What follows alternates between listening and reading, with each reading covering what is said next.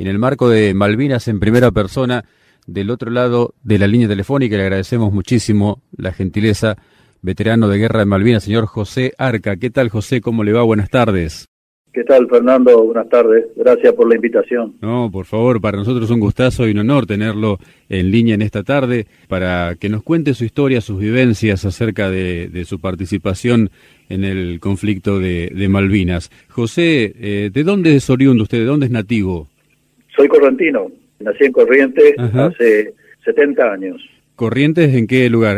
Corrientes Capital. Corrientes Capital. Muy bien. ¿Y cómo surgió la idea de eh, incorporarse a la Armada? A ciencia cierta no, no te puedo decir.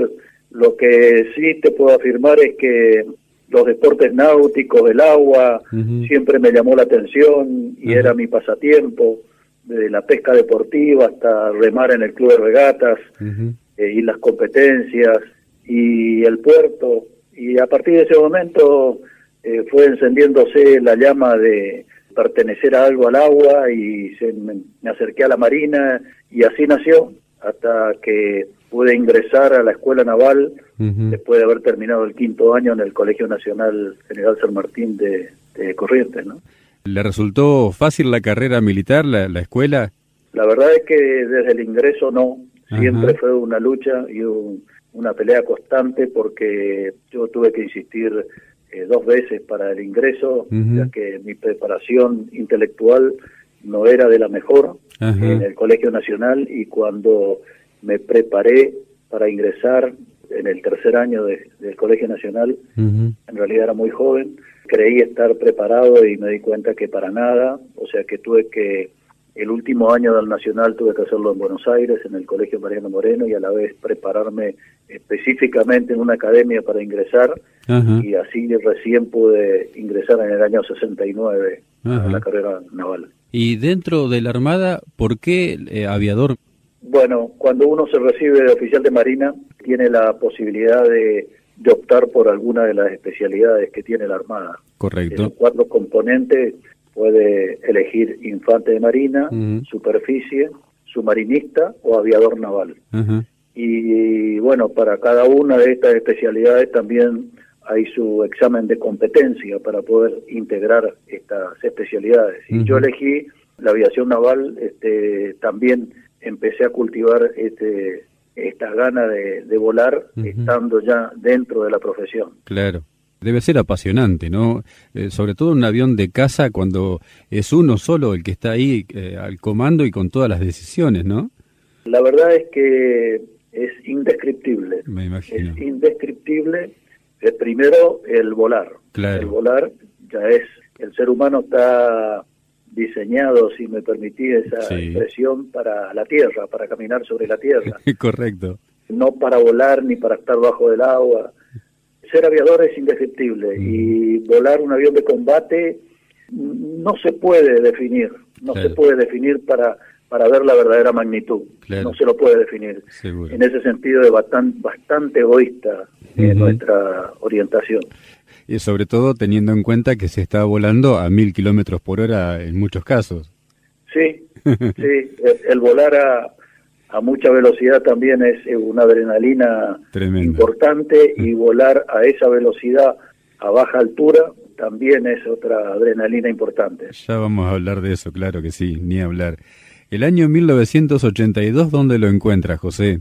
El año 1982 yo estaba en Francia haciendo el curso del avión superestandar. La Marina me había mandado a hacer primero la escuela de lengua a París para afianzar el francés y posteriormente a irme a una base aeronaval, la Division, una base de la Marina francesa, para iniciar mi curso de, en el avión este Superestandar, un avión eh, moderno, súper moderno, de última generación, realmente una satisfacción haber volado ese avión, el Superestandar, un avión de la década del 80, claro. que la Argentina lo recibió a fines del 81 y yo a principios del 82 ya estaba instalado el 3 de enero en Francia para iniciar este curso.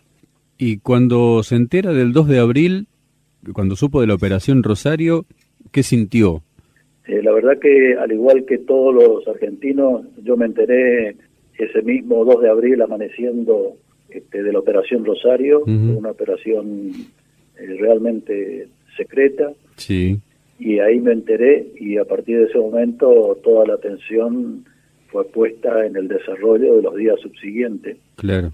Continuando con el curso, pero a la vez sin sacar el oído de las noticias que eran abundantes. Este, quiero que sepas que la base de la Andivisió está sobre el Canal de la Mancha, sí. cerquita del Canal de la Mancha. Sí, sí. Entonces la información que poseíamos nosotros era realmente de primera mano claro. y se desarrollaba actividades de despliegue a partir de los días subsiguientes al 2 de, abril de movimientos de buques, este, pasando por el canal en dirección a Isla Ascensión. Claro. Y día a día se iba agravando la situación, o sea que estaba al tanto permanente.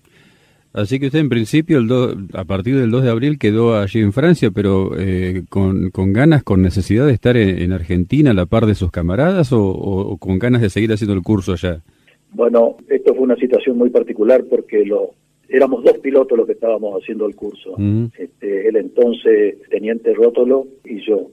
Él tenía una capacitación mayor que la mía en el sentido de que era señalero de portaaviones, es el piloto que asiste los aviones para aterrizar en el portaaviones. Sí. Y él, ya llegando el 20 de, abril, la Argentina lo mandó a llamar a él para reintegrarse a, la Armada para cumplir sus funciones. Pero a mí no, no me llamaron, no me requirieron. Entonces, a partir de esos días, yo consultaba con la embajada y la comisión de compras, donde estábamos haciendo, de quién dependíamos nosotros, y a mí me convocaban.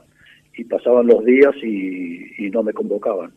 No fui requerido, por lo que tomé yo la decisión de venirme voluntario a la Argentina, abandonar el curso y presentarme en Argentina, en, mi, en la Marina. Inicialmente no me querían dejar venir de allá. Claro. bueno, eh, la gana de, prestar servicio para mi patria era mayor que, el quedarme allá. Claro. Tomé la decisión y me vine voluntario a la Argentina. Llega al país y, y dónde, en qué unidad de, la Marina se presenta. Bueno, llego al país y lógicamente me presento a la, a la última escuadrilla que yo tenía el adiestramiento completo y de la cual yo había salido para irme a, a París, a. Francia. Sí. Eh, que es la tercera escuadrilla aeronaval de casi ataque, lo que eh, tenemos los aviones A4Q, los que teníamos en ese momento los aviones A4Q. Sí. Yo había estado en esa escuadrilla hasta siete meses antes del momento que le estoy hablando en este momento, porque antes estaba haciendo otro curso obligatorio de seis meses y de, de ese curso yo fui a Francia. Por lo tanto, hacía seis meses que yo no volaba el avión y mucho menos operaba en el portaaviones. Claro. Pero de igual manera me presenté a la escuadrilla para eh, ofrecer mi servicio y participar en, en esa escuadrilla. Para ir en el portaaviones sería entonces. Claro. Eh, acá se suscitó algo importante que es, este, al presentarme al capitán Castro Fox, el comandante de la escuadrilla, lo primero que él me dijo fue, mire Arca, yo no lo convoqué porque usted no hacía mucho tiempo que no volaba. Yo le dije que esta era una situación particular y yo quería volar. Él me recalcaba de que yo hacía mucho tiempo que no operaba en el portaaviones y quería necesitar un adiestramiento continuo. Yo le pedí lo mismo, participar, eh, cosa que yo valoro hasta el día de hoy y que él aceptó tenerme en su escuadrilla. Tomó esa decisión que para mí es invalorable. Y cuando el portaaviones salpó por segunda vez porque estaba haciendo una reparación, yo volé al lado de él al portaaviones para para enganchar y quedarme, cosa que ocurrió y permanecí en la cuadrilla a bordo del portaaviones. Correcto. A4Q, ¿qué diferencia tienen con los A4B o los A4C de la Fuerza Aérea? Bueno, básicamente es el mismo avión con ligera eh, diferencia para aterrizaje en el portaaviones. Poseen gancho igual que los otros A4, pero poseen mayor potencia en la turbina para, para facilitar el catapultaje de portaaviones y refuerzos en la cola y otros pequeños detalles técnicos, pero que hacen exclusivamente para la operación de portaaviones. Correcto. ¿En qué momento se hace el mar con el portaaviones, en ese, en ese vuelo con el capitán Castro Fox?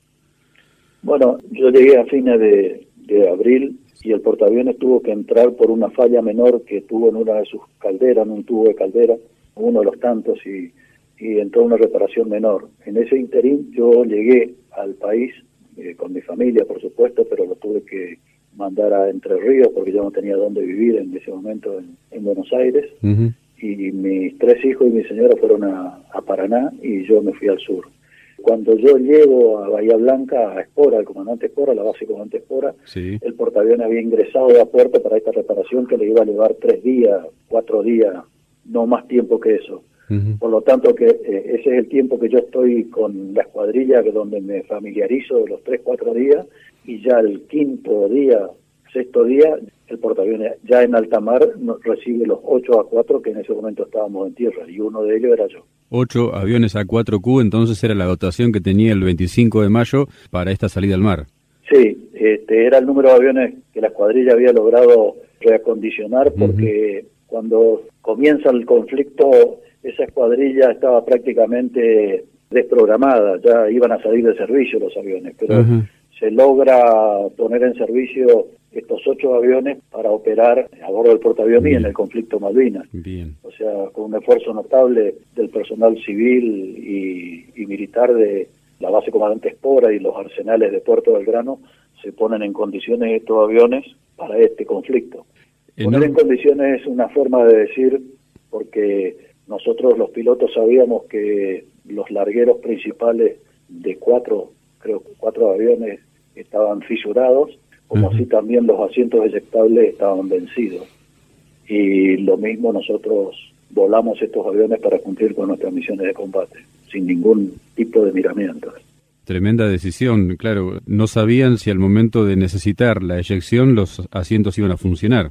Esa era la realidad. Eh, hay cosas que que la historia todavía no, no sale a la luz, pero es importante que se conozcan este detalle de la cual es una decisión trascendente volar en un avión en esas condiciones y en combate. Son situaciones extremas, donde uno realmente no sabía si el avión iba a responder como cuando está totalmente operable. ¿no? Seguramente. ¿Y cuánto cuánto tienen que ver en el desempeño de ustedes, cada uno de los pilotos, tanto los pilotos aeronavales como de la Fuerza Aérea, el personal de tierra, ¿no? Los técnicos. Sí, este es un trabajo en conjunto. Claro, este, El piloto que lo vuela y la misión que cumple es la mm. punta del iceberg. Claro. De, de toda una preparación con un sistema de engranaje de mucha precisión, porque la menor falla no se puede cumplir con la misión. Mm. Entonces es importantísimo las funciones que cumplen el resto de la gente que aparentemente no reduce tanto, pero que tiene una trascendencia importantísima. Seguro, seguro. El primero de mayo el portaaviones tenía previsto realizar una misión muy especial. ¿Nos quiere contar? Ya camino al sur, de ese primero de mayo, se produce un encuentro con la flota británica, un encuentro que es este radioeléctrico, por supuesto, eh, donde se iba a proceder a un ataque con los ocho aviones A4, con cuatro bombas cada una, y de la configuración de ataque que teníamos nosotros para blancos navales. Y ese día, esa madrugada, a las cuatro de la mañana estábamos toda la dotación en la sala de prevuelo recibiendo el prevuelo para ese ataque, cosa que a las 5 de la mañana, cuando era el horario de, catapultaje de los aviones, el mar paradójicamente estaba calmo, al igual que el viento, y para catapultar los aviones, con el peso que tenemos nosotros de combustible y bombas, se necesita velocidad y viento. Eran de los tres dos elementos que no teníamos. Por lo que se decide bajar dos bombas por avión para ver si podíamos con el peso catapultar y cumplir lo mismo la misión y tampoco se puede hacer, se baja una bomba y bueno, ahí ya a las 7 de la mañana aproximadamente primó la cordura y el raciocinio y, y se abortó la misión porque era irracional, totalmente irracional porque en mar abierto ocho aviones con cuatro bombas no llegábamos ninguno al blanco no llegábamos ninguno. Seguro. Lo mismo lo íbamos a hacer si teníamos las condiciones meteorológicas. Era una misión casi suicida, podríamos decirlo, ¿no? Era una misión que las chances eran muy pocas. Sí, sí. Muy pocas. Las averías que podíamos provocar eh, para una flota completa como era la que venía, claro. eran de poco valor, pero lo mismo la misión se iba, se iba a cumplir. Las chances eran pocas, escasas, pero se iba a cumplir lo mismo. Después de esa misión anulada del primero de mayo, convengamos que el portaaviones era un blanco muy tentador para, para el enemigo, ¿no? Eh, ¿Qué pasó con, con el 25 de mayo y qué pasó con los eh, aviones que estaban en el portaaviones? La verdad que nuestro buque insignia en ese momento era el portaaviones y los buques mayores como era el crucero General Belgrano. Claro. Eran buques apetecibles para la flota de mar sí, sí. y nosotros no teníamos para este buque una defensa adecuada para que pueda operar eficientemente. Claro. En defensa adecuada quiero decir que sea defendido en forma submarina y que sea defendido en forma antiaérea sí, sí. para que pueda cumplir con una función de base móvil segura. Eh, cuando se produce este encuentro este, radioeléctrico, insisto, y que nuestra posición estaba velada, la mayor amenaza era para nuestro portaaviones, por lo cual se fue desplegando para aguas menos profundas, donde los submarinos nucleares tienen menor capacidad de operación, o limitaciones, mejor dicho. Sí. Y fueron tres días de, de una intriga, porque hemos sido acosados por el submarino y no se conocía el resultado. Nosotros lo hostigábamos, lógicamente, porque el submarino nuclear es muy ruidoso y tampoco puede ser detectado porque sería un arma, una presa fácil claro. este, para nuestros aviones antisubmarinos, hasta que el portaaviones alcanzó las 20 brazas, los 20 metros, y los aviones fueron desembarcados, catapultados para ir a operar a la menor distancia que nos unía con las Islas Malvinas, que era la base de Puerto Deseado,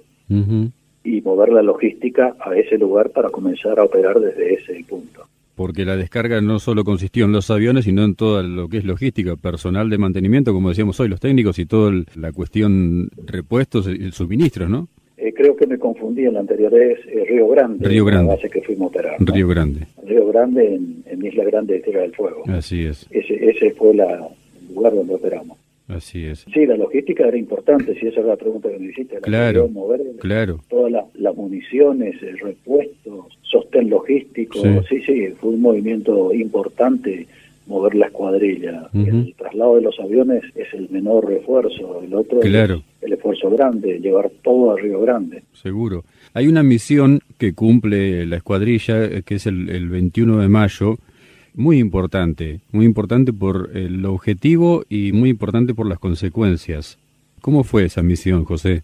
El 21 de mayo amanece con una misión que sale de la isla de Puerto Argentino, que es un reconocimiento armado por un avión solitario, un Aermaki, sí. que es un avión de adiestramiento de avanzada, donde los pilotos de ataque hacemos nuestros primeros pasos. Uh -huh. También lo hizo un compañero, camarada y amigo mío esa misión y detecta el desembarco en el puerto de San Carlos, en el estrecho de San Carlos, uh -huh. el desembarco de las tropas británicas para iniciar su camino hacia Puerto Argentino. Así es. A partir de que él da la alerta de ese desembarco y la posición y llega esa información al continente, empieza la oleada de aviones para el ataque en forma masiva uh -huh. a ese punto. Sí. Y ese 21 de mayo, mi escuadrilla cumple la primera misión a las 8 de la mañana, que la primera misión de seis aviones lo encabeza como corresponde y dando el ejemplo que siempre lo dio el capitán Castro Fox, uh -huh. encabezando ese primer ataque con un total de seis aviones, cumpliendo la misión a ese lugar. De, se encuentran con blancos diversos, este, algunos eh, no lo encuentran y tiran sus bombas a blancos ya predeterminados que, que se había designados, regresan uh -huh. y a 14.25 despegamos la segunda división que estaba encabezado por el capitán Filippi, el teniente Márquez y yo, los tres primeros aviones y con 15 minutos de diferencia lo hace el capitán Rótolo, el teniente Lecur y el teniente Silueta. Estaban a 1.300 kilómetros de, de, San Carlos. Eh, ¿Tenían reabastecimiento en vuelo? Eh, la distancia al centro de las islas es 645 millas náuticas, o sea, 1.200 kilómetros. Es decir, que la ida y vuelta eran 2.500 kilómetros. Para darnos una idea, nosotros teníamos que, eh, una idea de, distancia, que siempre hago una, especie de, de, ayuda a memoria, es como si nosotros cargáramos las bombas en Aeroparque y vamos a tirar a Asunción del Paraguay. Esa es la distancia, esa es el tiempo y la incertidumbre para llegar al blanco, volando en mar abierto todo el tiempo y con un sistema de navegación elemental porque la 4 no, tiene posicionamiento este, inercial eh, de ningún tipo, entonces este, era por estima, tiempo y velocidad. Claro. Y despegamos tres aviones primero y con un intervalo de 15, porque yo creo que ahí apunta tu pregunta, 15 minutos de diferencia, porque nosotros no nos podíamos consumir el combustible esperando el espoleteo de, los, de las bombas, claro. que eran cuatro bombas por avión, 12 bombas en los tres primeros aviones, mm. llevaban un total de 15 minutos.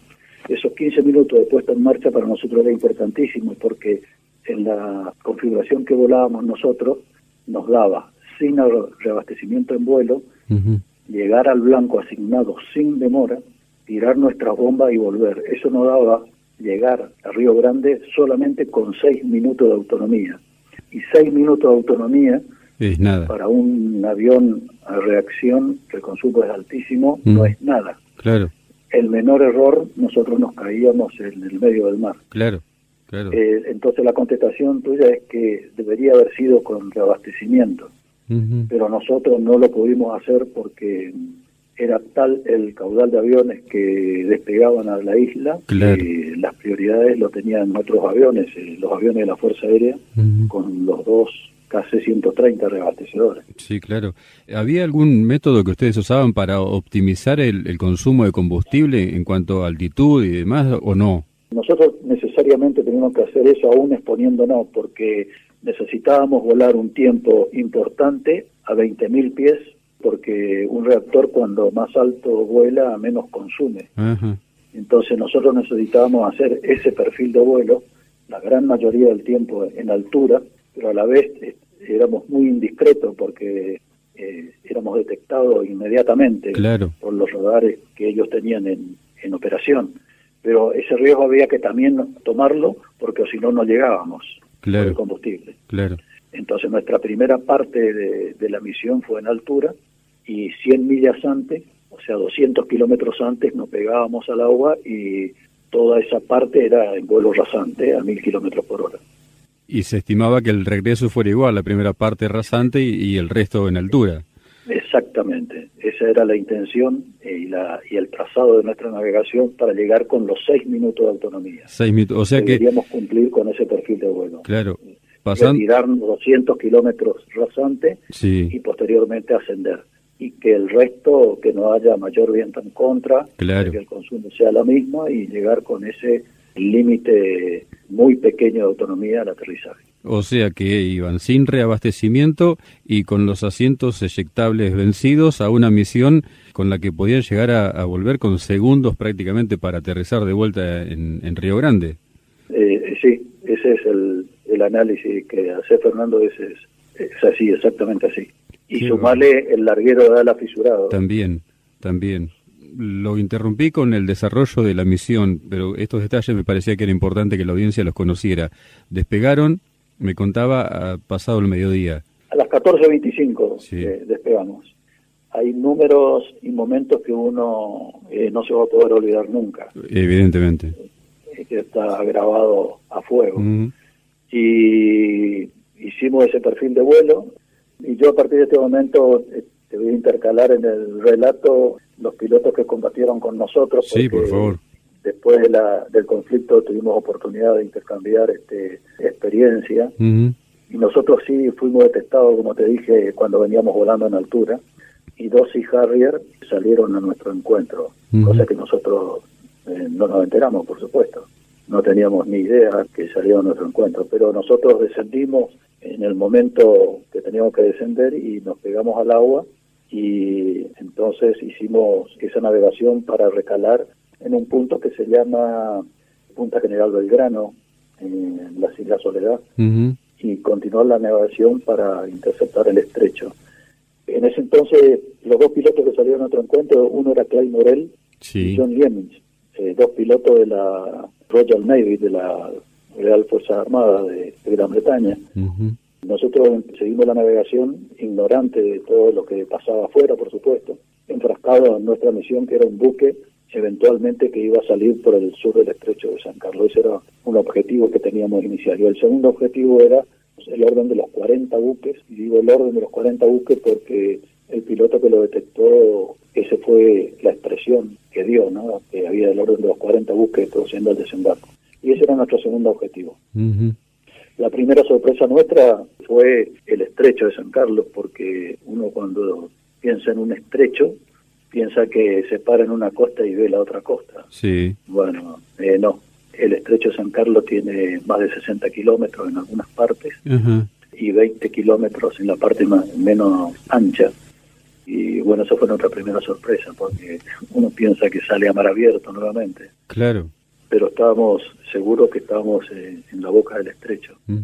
Y al no ver el barco, el buque que, teníamos como primer objetivo, cruzamos a Grano Albinas y hicimos la navegación pegado a, la costa, en vuelo rasante, por supuesto, y a máxima velocidad, al segundo objetivo que era el desembarco de los buques en el puerto de San Carlos.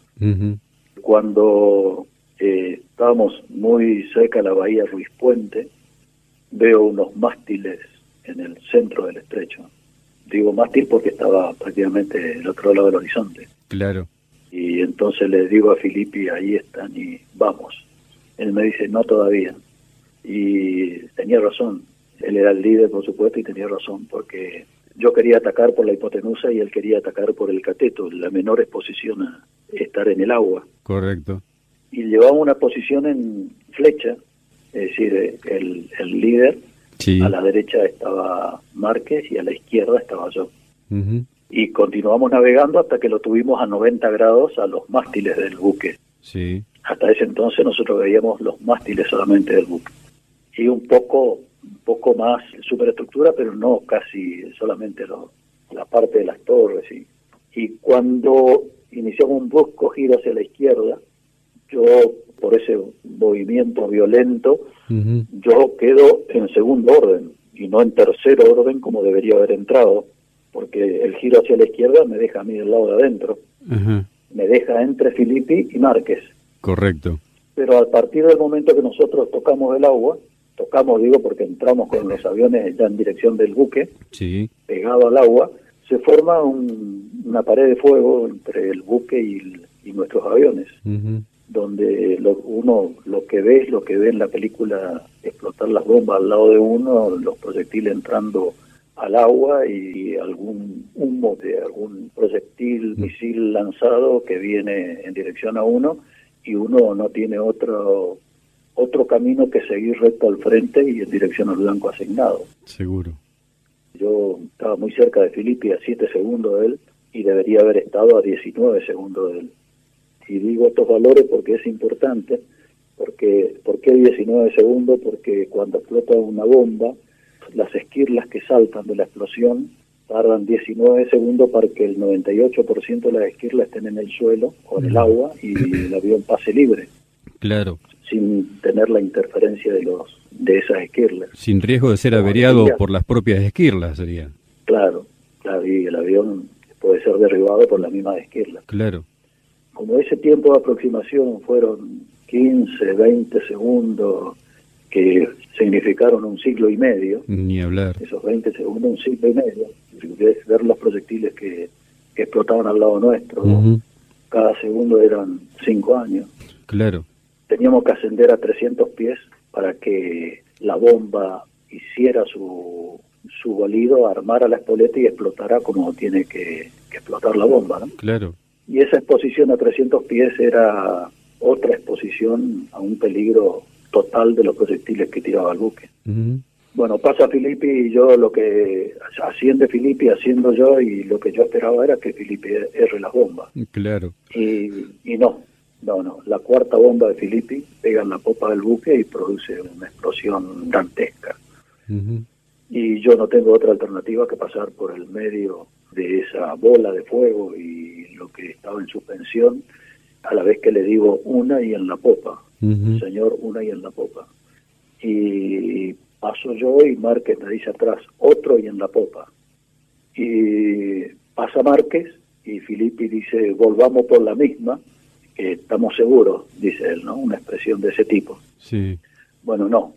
Resulta ser que cuando nosotros íbamos en aproximación, estábamos todavía navegando pegado a la costa, Clay Morel relata que él, el buque le decía que el radar lo tenía los aviones, que fije bien la vista, que estaban los tres aviones abajo volando, y él decía en su relato que no los veía, que veía pájaros volando, gaviotas, y, y no nos veía.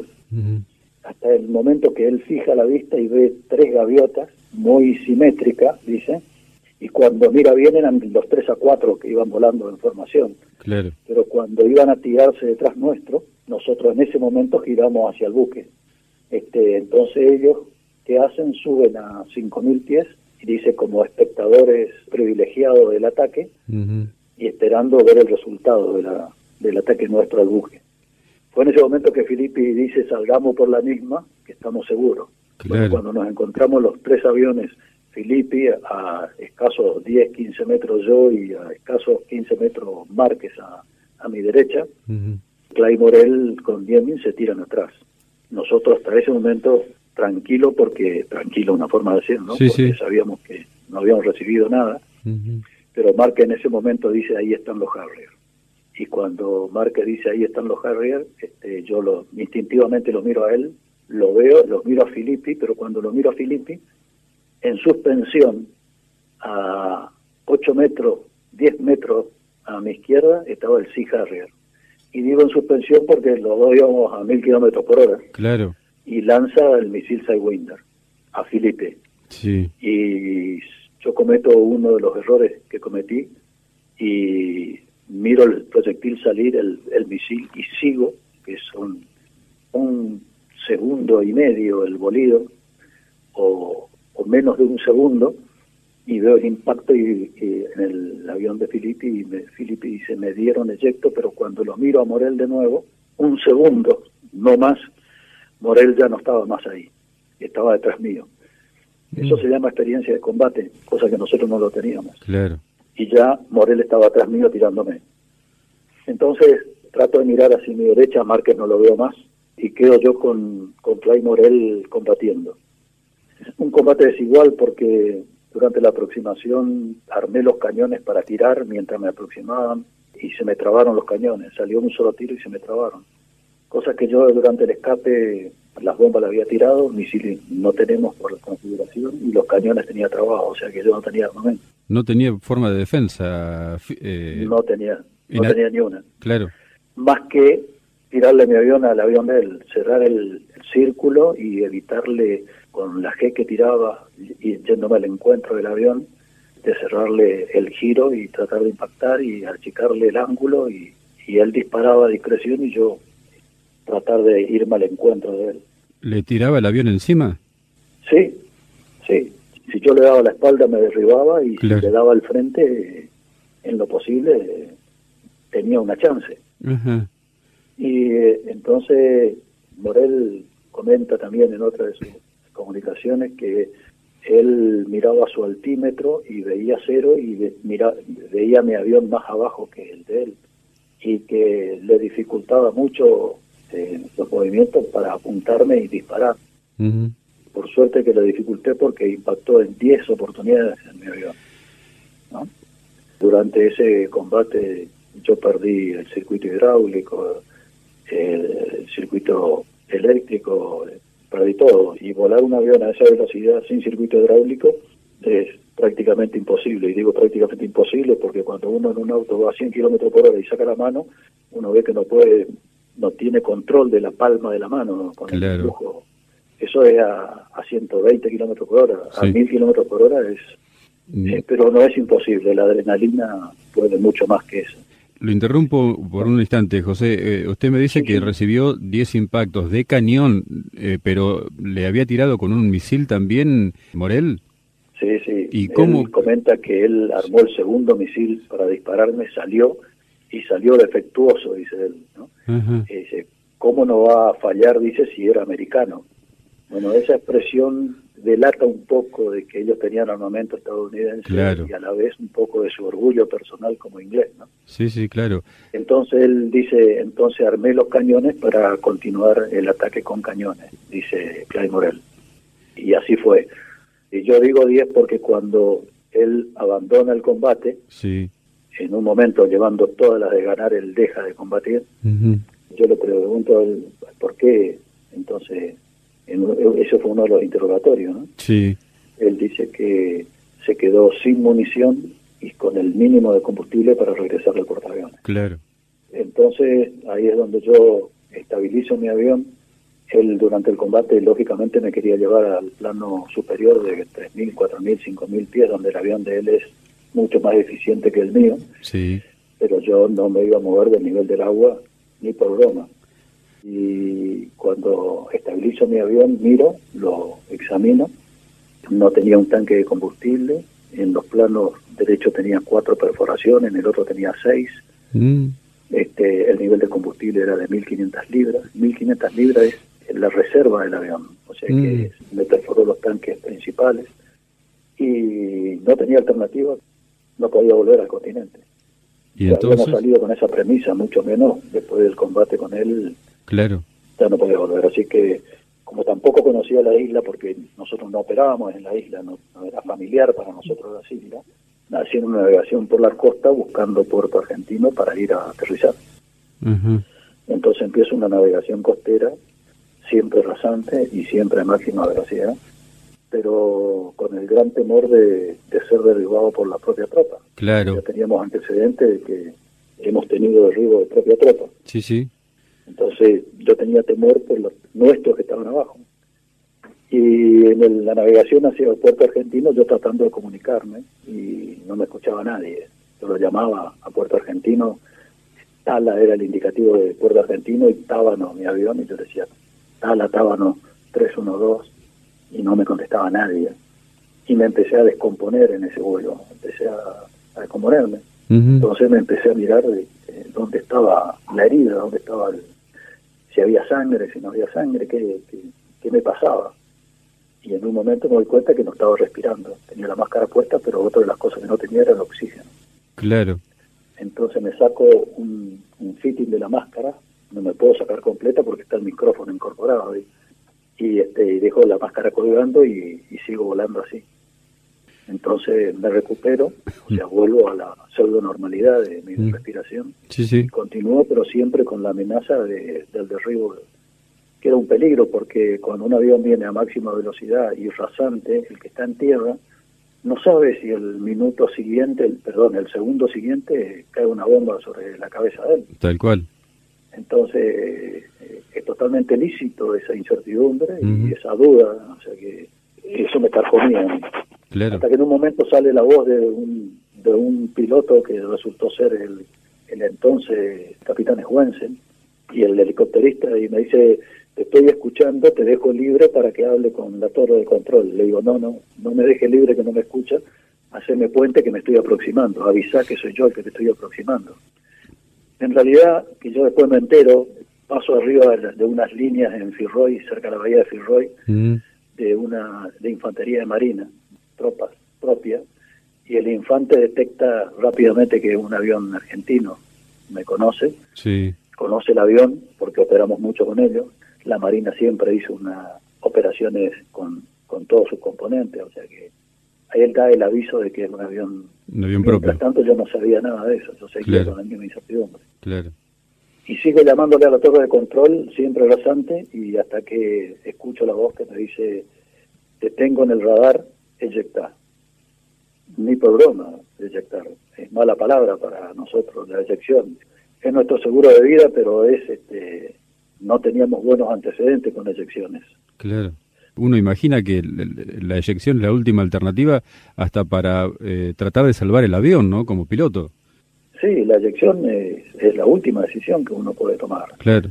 Este, ya no, no tiene otra salida más que la eyección este, no es una opción de vuelo. Sí, sí, claro. la última. Claro. No es una opción. Y entonces le digo que no, que no iba a aceptar.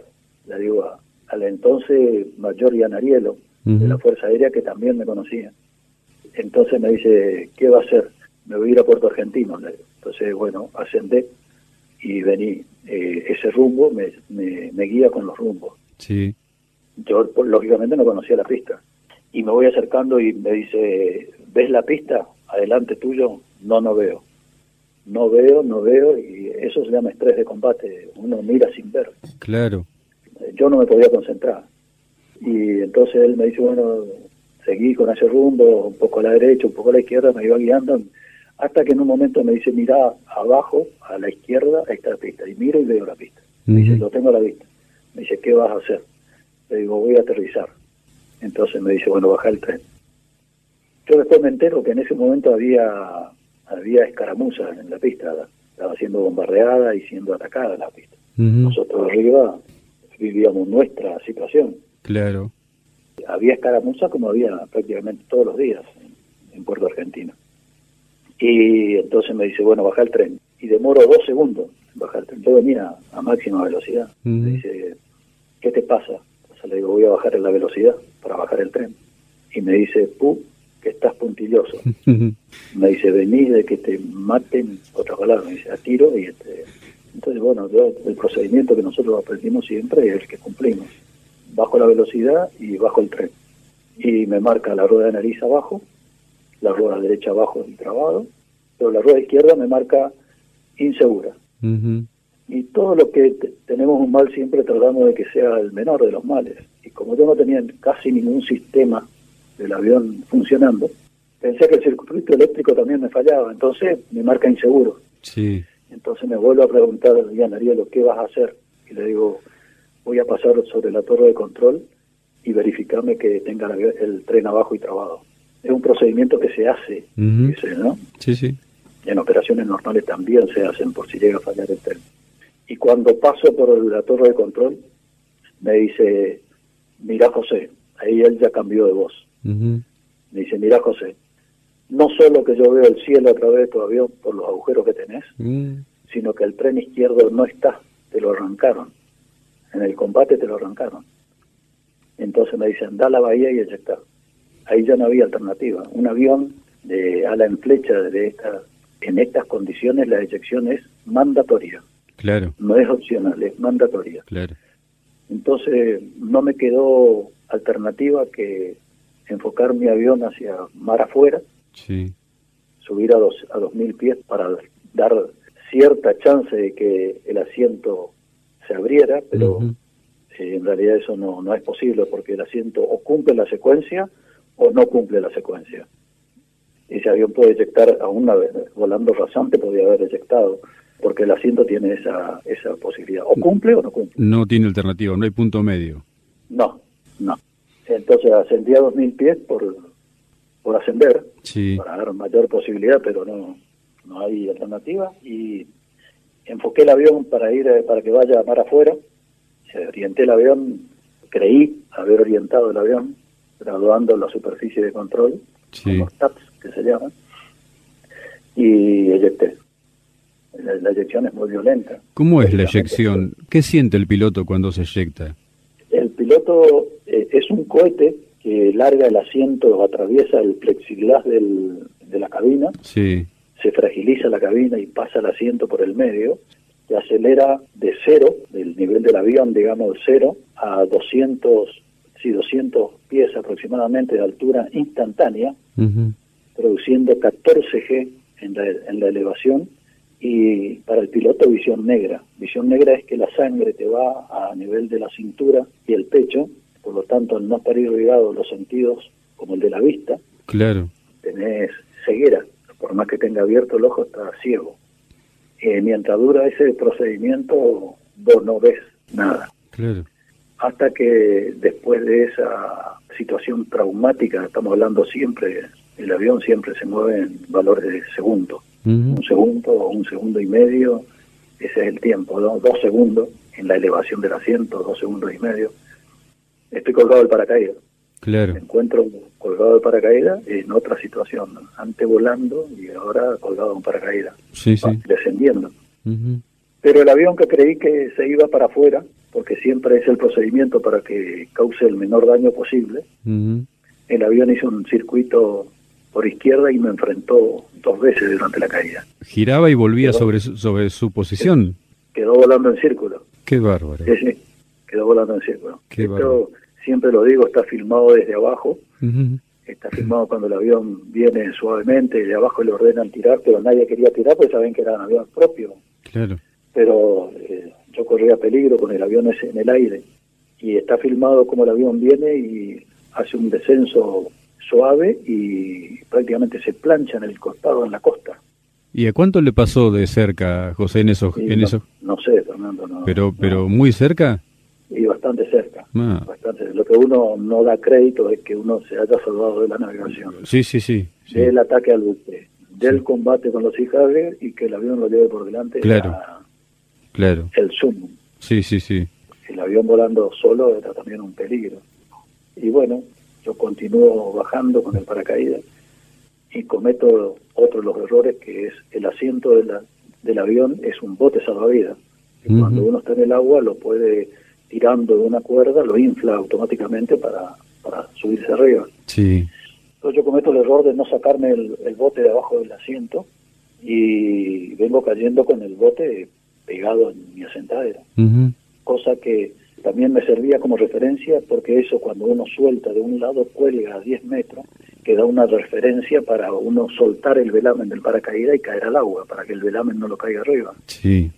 Pero bueno, creo calcular que estoy bajo y suelto los fittings. El paracaídas se desprende y yo mm. caigo. Y caigo, y caigo, y caigo, y había calculado muy mal. Mm la altura que me desprendí era excesivamente alto. Claro. Y esa, esa duda que tenía de dónde estaba, de dónde estaba cayendo, tocó el agua en forma inadvertida, de la cual tomó una importante cantidad de agua y con el peso que caí, ¿no? De igual manera quedó ya con el chaleco inflado flotando en el agua. Quedó flotando en el agua. Con Mar 4, Mar 3, una onda importante y el helicóptero que me había hecho puente en suspensión muy cerca mío. El helicóptero se me acerca y me tira una cuerda, una cuerda común, para que me prenda y por supuesto lo corto. Yo venía de Francia, no con el mejor peso que normalmente tenía, con mi estado físico, con un equipo de vuelo, con equipo de supervivencia y mojado tenía un peso importante. Seguro me tira la otra parte de la cuerda para que me prenda de la cuerda y prende y lo vuelvo a cortar. Entonces trato de nadar con la incomodidad de mantenerme a flote. El cuadrado ese que tenía abajo, este que era el bote, me molestaba, me ponía de costado, seguía tomando agua, por lo que decido desprenderme de ese, ese bote y cometer otro de los errores. Pero ese error me salva la vida. Me desprendo el bote y lo largo y se hunde sí. este, que es el cuadrado, ¿no? El asiento, el cojín de la, del asiento. Sí, sí. Y me quedo nadando, flotando y tratando de prenderme al helicóptero que se acercaba y me ponía el esquí muy cerca. Y todo lo que hicimos deporte sabemos que prenderse de una barra con las manos, con zapatilla o pantalón, o con jogging, o pantalón corto, o con una remera, subirse es una dominación simple que lo hacen pocas personas y con determinadas condiciones físicas, mucho menos por más condición física que tenía con el equipo mojado y mi peso era imposible subir, imposible subir. Entonces luché para prenderme, para mantenerme, era muy traumático todo el helicóptero eh, a un metro mío, la zaspa, el viento, el agua, el agua salada, el mar que me pasaba por arriba, era insufrible. Y el agua muy fría también en esa zona, obviamente. 5 grados. Cinco grados. A partir de ahí se me empezaron a congelar los pies y las manos. La parte de la nuca, la cabeza, la parte que yo tenía más expuesta o libre, no tenía protección, se me empezaron a congelar. Entonces, este, ese congelamiento se traduce en un fuerte dolor en los miembros, un dolor profundo como si fueran miles de agujas que lo están clavando en las manos, en los pies, en la nuca, en la cabeza, pero después una anestesia, después uno eh, no lo siente, el congelamiento. Sí. Pero en el interín ese yo decido sacarme el equipo, el chaleco salvavidas, en el medio del agua, con lo poco que manejaba la mano, me lo arranco, el salvavidas, todo, y me quedo nadando con las botas y con el traje antiposición que tenía y con los miembros congelados, tratando de nadar hacia la costa. Que fue en el momento que yo me puse, me entré a desesperar. Ya la fatiga era total. Claro. A mí me daba lo mismo vivir que morir en ese momento. No, no, la, el cansancio era extremo, el sacrificio era inhumano. El estrés. Entonces, este, ahí hice un, un, autoanálisis y dije, si me desespero, me acuerdo que dije, me desespero, yo me muero en, en cinco minutos, y si me tranquilizo, me muero en diez minutos. Y opté por morirme en diez minutos. Y empecé a nadar hacia la costa, pero no me dejaron llegar a la costa, que ahí es donde digo que uno de los errores que me salva, porque en la costa ya estaba Owen Tripa, que es el piloto amigo mío que, que, fue el que descubrió el desembarco y estaba, que vos te debes acordar o lo habrás leído, a Nicolás Casanseu. Estaban, en, estaban en la costa, en una parte elevada de la costa, ¿no? Este, en una barranca, pegándome el grito de que yo no podía llegar a la costa porque estaba toda minada, la costa. Sí, sí. Entonces, este, y yo digo que ahí es donde yo me salvo, porque si yo hubiese tenido el bote y ante esa fatiga inconmensurable, yo me hubiese subido al bote y voy a, a tratar de sobrevivir, porque así es este, el instinto de supervivencia. Y se iba a encontrar con la costa minada. Y claro, y eso hubiese sido quizá letal. Claro. Entonces fue en el momento que el helicóptero que estaba ahí esperando, que no podía creer que yo me tenga que morir ahí al lado de ellos, este, se acerca nuevamente, lo que yo lo llamo, y ahí Wensen hace una maniobra que, que lo hacen determinadas personas con determinadas características y con cierta virtuosidad como lo tiene este piloto, ¿no? Y mete el esquí dentro del agua. Hay que imaginarse esa situación de un helicóptero con olas y metiendo el esquí dentro del agua. Tremendo. Y gobernando el helicóptero.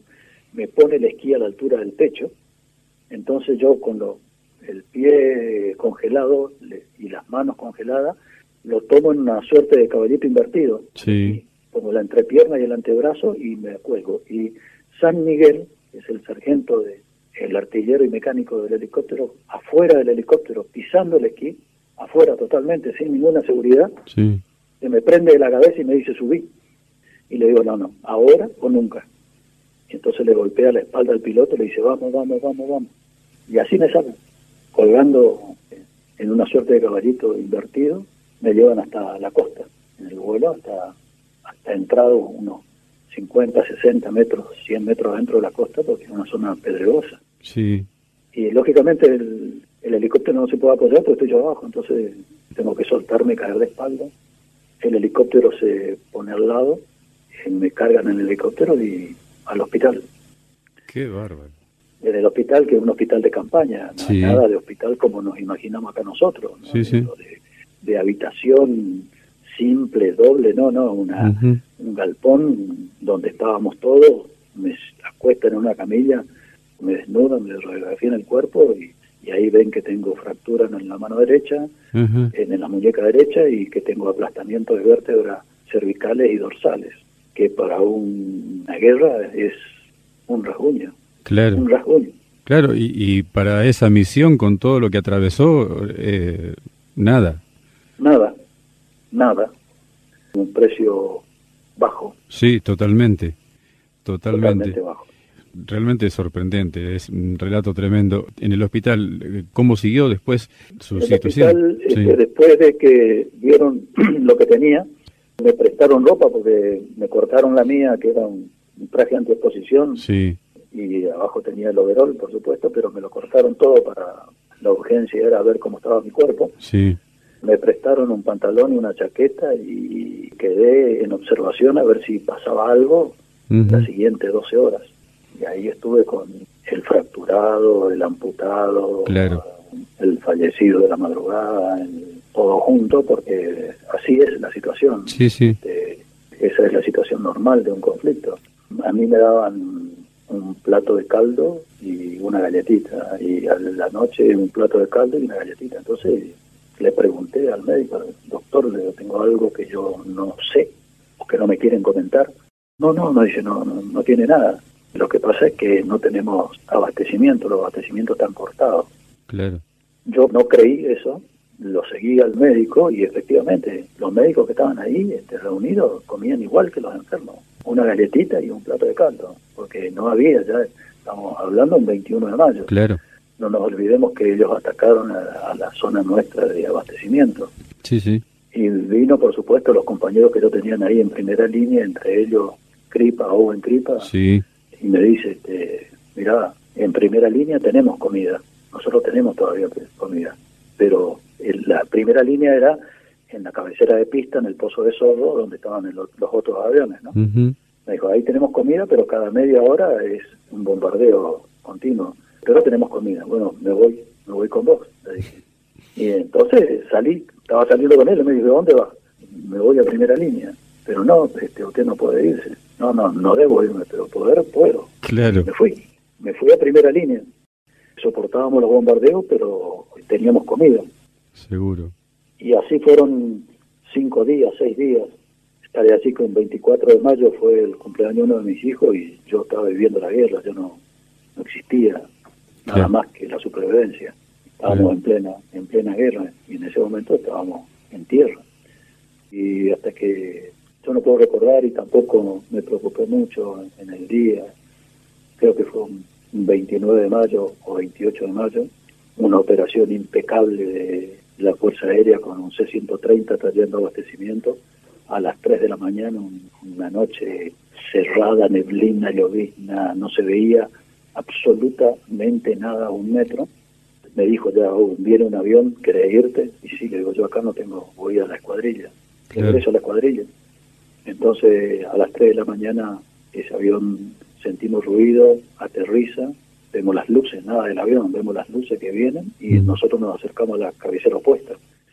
El C-130 viene, pega la vuelta en cabecera. Hay que imaginarse esa situación en la madrugada, con las amenazas, con la lluvia, con la neblina, con, con los resplandores de explosiones. Abre la compuerta de atrás, entra a tirar los containers, literalmente a tirarlos, a rodarlos por la plataforma y tirarlo. Cuando bajó el último container, todos íbamos atrás del avión, porque el avión seguía rodando. Subimos lo que pudieron subir, lo que estaban previstos para evacuarlos al continente, los, eh, los heridos, este, los fracturados, los que le ayudábamos a subir, eh, mientras el avión seguía andando, seguía rodando. Y ahí se siente la, vamos, vamos, vamos, vamos, sin demora, arriba, arriba, vamos, vamos. Junto con nosotros había un inglés que también fue derribado ahí, que estaba seriamente averiado, dañado él, y vamos, vamos, saltamos arriba, este, lo que podíamos ayudar, ayudábamos, saltamos, este, la compuerta se elevó, cerró y así como iba, despegó con nosotros adentro. Qué bárbaro. Este, durante una hora de vuelo yo me senté en el suelo, por supuesto, no hay asiento, no hay nada. Un avión de carga al lado del piloto inglés y hablaba con él como todo europeo habla dos y tres idiomas, yo en ese momento venía de Francia, podía hablar francés con él, sabía inglés también, pero me era más fácil el francés. Y bueno, hablé mucho y él se reía, se venía riendo. Yo le decía, no te rías porque los tuyos están abajo. La primera hora de vuelo era crucial. Claro. Crucial. Él se reía y yo rezaba el rosario. Qué situación. y esa fue, esa fue la evacuación. Y una vez en el continente, ¿cómo siguió su situación, José? En, el continente me llevaron directamente a Comodoro. Yo pensé que iba a Río Grande, pero me llevaron a Comodoro. Mi mano estaba que explotaba de, hinchada, de que me sacaron el yeso. Me volvieron a hacer este, radiografía y me volvieron a enyesar la mano. No estaba bien enyesada. Comprobaron mis achatamientos de vértebras y bueno, quedé ahí en, reposo un día, dos días, eh, ya estamos hablando de los primeros días de junio. Claro. Y yo le decía entonces al capitán Troitinio que quería irme para reunirme con las cuadrillas y hasta tanto no, no mostrara un mejoramiento de mis vértebras no me podía mover. Este, claro. Y hablaba mucho con el inglés que estaba al lado mío también hasta que no me dejaron hablar más porque después querían hablar ellos para saber de qué portaavión había salido. Yo ya le había preguntado de qué portaaviones salió. Y él me dijo, ¿para qué te voy a decir si te voy a mentir? Si te digo el Hermes, salí del, del Invencible, y si te digo el Invencible, porque salí del Hermes, no sé. era un tipo muy jocoso, muy jovial. Él me decía que él volaba un Sea Harrier, que era tecnología del 80. Yo volaba el A4, que es tecnología del 50, sí, sí. 53. O sea, una diferencia abismal en tecnología. Sí. Y él me preguntaba qué había volado. Yo le dije una 4Q y él me decía, bueno, uno no vuela lo que quiere, sino lo que puede, me decía. Seguro. Este, pero es muy amable para conversar el, el Mm. piloto inglés. Y hasta el final de la guerra, entonces, ¿estuvo ahí en Comodoro o lo trasladaron a otro lugar? No, no, ni bien este, hubo una leve mejoría Sí. con un avión de la Fuerza Aérea, nos llevaron a las bases de Puerto San Julián, Comodoro Puerto San Julián, y deseado para hablar con los pilotos, para comentar la experiencia nuestra, Bien. darle la tranquilidad de que el misil Sidewinder tirado de atrás era antimaterial y, la, y explicarle, y el tirado Gedón, o sea, de frente, es antipersonal. Ujú. O sea que tirado de tirado del través hacia atrás se seduce por el tubo de chorro las espoletas del misil y explota la cola Claro, del avión claro. y da la posibilidad de eyección. Y nos llevaron para, para hablar con ellos y transmitir esa experiencia. Bien. Y después sí, ya su retorno a, a la base Después habitual. vino el 15 de, de junio, Sí. este, a mí me, me llevaron a reunirme con mi familia en Paraná, previo a pasar por Tandil y desembarcar unos pilotos de la Fuerza Aérea que también eyectaron ese mismo día 21. Ujú. que era Piuma, Zen y Luna, tres pilotos de la Fuerza Aérea que volaban Mirage y lo bajaron en Tandil y a mí me llevaron a, a Paraná a reunirme con mi familia. ¿Y su historia en la fuerza hasta cuándo siguió? Yo eh, automáticamente, pasado ese 15 de junio, me reintegré a la escuadrilla A4. Por supuesto que no volvimos a Francia. Terminé ese año 83 en la tercera de ataque, en A4, y el siguiente año pasé a la escuadrilla de superestandar, al Ajá. avión que me había comenzado a formar. Claro. ahí me desempeñé durante cuatro años como piloto y después como instructor del avión a los pilotos nuevos que llegaban, que llegaban para enseñarle a volar este avión. ¿Y hasta qué año siguió en la fuerza y con qué grado se retira? Mi último destino fue eh, la República Oriental del Uruguay, fui agregado naval y de defensa en el año 2003-2004 y me retiré con el grado de capitán de navío en el año 2006. ¿Cómo ha sido para usted la posguerra en actividad y, ya retirado? ¿Ha sido fácil de llevarla? ¿Se le ha complicado? ¿Le ha costado hablar acerca de la guerra? La vida mía fue particular. Conociendo el entorno de la guerra y las consecuencias, yo diría que fue particular.